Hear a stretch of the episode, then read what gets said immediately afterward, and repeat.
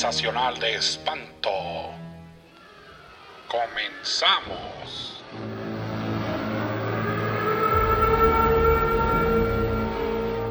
Bienvenidos a un episodio más de Sensacional de Espanto. Podrán encontrar los pósters de las películas de este y todos los episodios, así como espantips y datos curiosos de todo el género en arroba sensacional de espanto, solo con una E, en Instagram. El origen de los juguetes se remonta a miles y miles de años atrás. A lo largo de la historia, estos elementos lúdicos que entretienen y ayudan a los niños a desarrollar sus habilidades cognitivas han reflejado la realidad de cada época. Específicamente en el tema de los muñecos, estas figuras construidas con base a la imagen de los seres humanos son los juguetes más emblemáticos de toda la historia y a través de sus diseños se puede apreciar cómo se veían y cómo se vestían las personas en las diferentes épocas. En la época grecorromana eran comunes los fabricados en barro, marfil, hueso o madera y contaban además con todos sus complementos. Los muñecos además sobrevivieron a la caída del imperio y fueron evolucionando Tal fue su perfeccionamiento que en el Renacimiento llegaron a ser en la mayoría de los casos un artículo de lujo y el regalo perfecto de reyes. El día de hoy les voy a hablar de juguetes, específicamente muñecos, muñecos que cambiaron su finalidad de entretener por el gusto de la sangre. Es por eso que les traigo mi top 5 de monos matones. ¿Listos?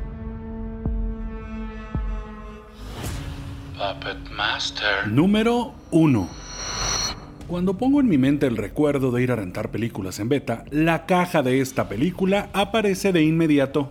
Un tipo baúl de viaje parado y abierto con un mini escenario de teatro con todo y cortina, en el que además están postrados unos extraños muñecos con características inolvidables uno con cabeza de taladro, otro con una extraña mirada, sombrero de enterrador y una navaja por mano, una mujer vestida de satín, un tipo arlequín con varios rostros, y mi favorito, un calvo finta de clásico golpeador con una pequeña cabeza pero con manos humanas de tamaño real. Así es, estoy hablando de una de mis favoritas y que se convirtió en película de culto con muchas secuelas, The Puppet Master o El juguetero del diablo. Película de 1989 que nos cuenta la historia de cómo un grupo de animados juguetes son encontrados y están dispuestos a matar a todo el que se les cruce. Una saga sangrienta que te va a dar para días de diversión. La puedes ver en YouTube en el canal Horror Flix. Número 2. ¿Qué hacer si te ves atrapado en medio de una tormenta? Buscar refugio parece una buena opción y eso es justo lo que hicieron los protagonistas de esta la número 2. Tras ser recibidos por un par de ancianos que desde que los ves sabes que todo estará mal, un grupo de viajantes se encuentran en la misteriosa casa donde pasarán la noche, una sorpresa que les costará la vida, ya que el dueño de la misma es un juguetero que experimenta con muñecas, títeres, bailarinas y soldados, aderezando su trabajo con brujería. Les hablo de dolls o muñecos malditos una película con mucha sangre que no te debes perder porque no va de uno o dos o tres muñecos asesinos, no, son muchos atacando a sus víctimas. Además, tienes que ver a mi favorito, un oso Teddy gigante que se transforma en uno real y masacra sacando las tripas de un par de desafortunados actores. La puedes ver en YouTube.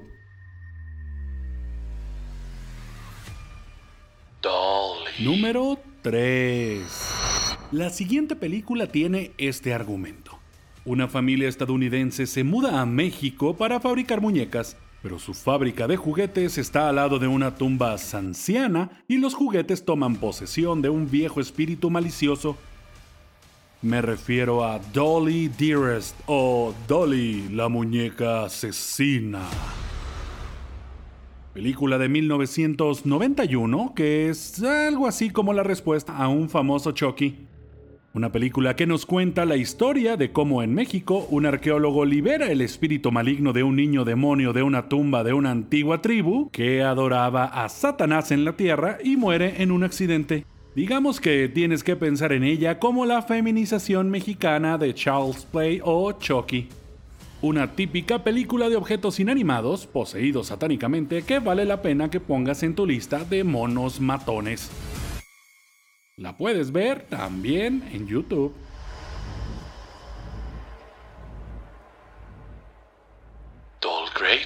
Número 4. Es 1911. Cuando Sofía, de 12 años, juega sola en su casa grande y espeluznante con solo cuatro muñecas hechas a mano como amigas. Cuando su padre abusivo finalmente ha tenido suficiente, quién sabe por qué, la obliga a enterrarlas en el patio trasero, pero después de que ella se resbala y se rompe el cuello, papá la entierra junto con las muñecas. Les estoy hablando de Doll Graveyard o Cementerio Infernal, una película del 2005 que como está hecha parece de los 80s y que nos cuenta cómo 100 años después, la familia Philbrook se muda a la misma casa donde las muñecas fueron enterradas con su dueña y cómo el protagonista encuentra las muñecas enterradas mientras juega en el patio trasero. Una antología de tres historias con muñecos asesinos que sin duda disfrutarás. La puedes ver en YouTube.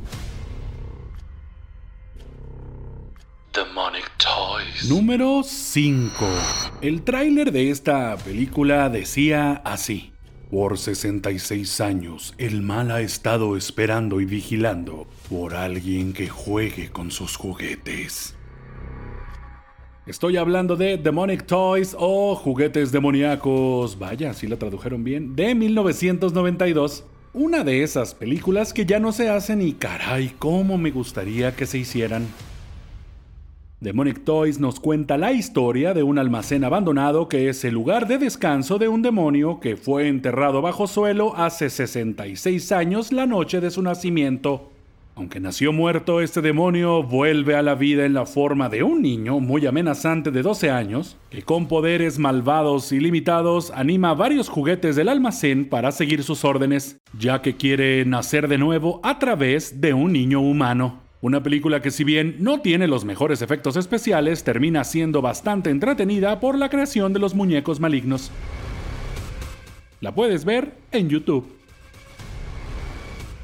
Recuerden, aquí de lo que se trata es de que conozcan aquellas que tal vez no sabían que existían o no les dieron la oportunidad. Hasta la próxima.